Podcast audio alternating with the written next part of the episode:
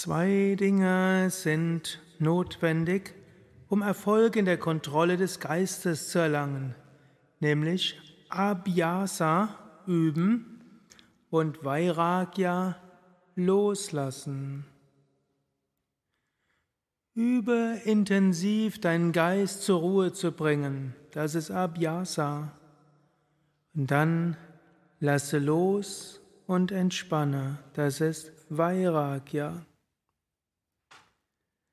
Vairagya heißt auch, Wünsche aufzugeben, Wünsche nach Bekanntem oder Unbekannten.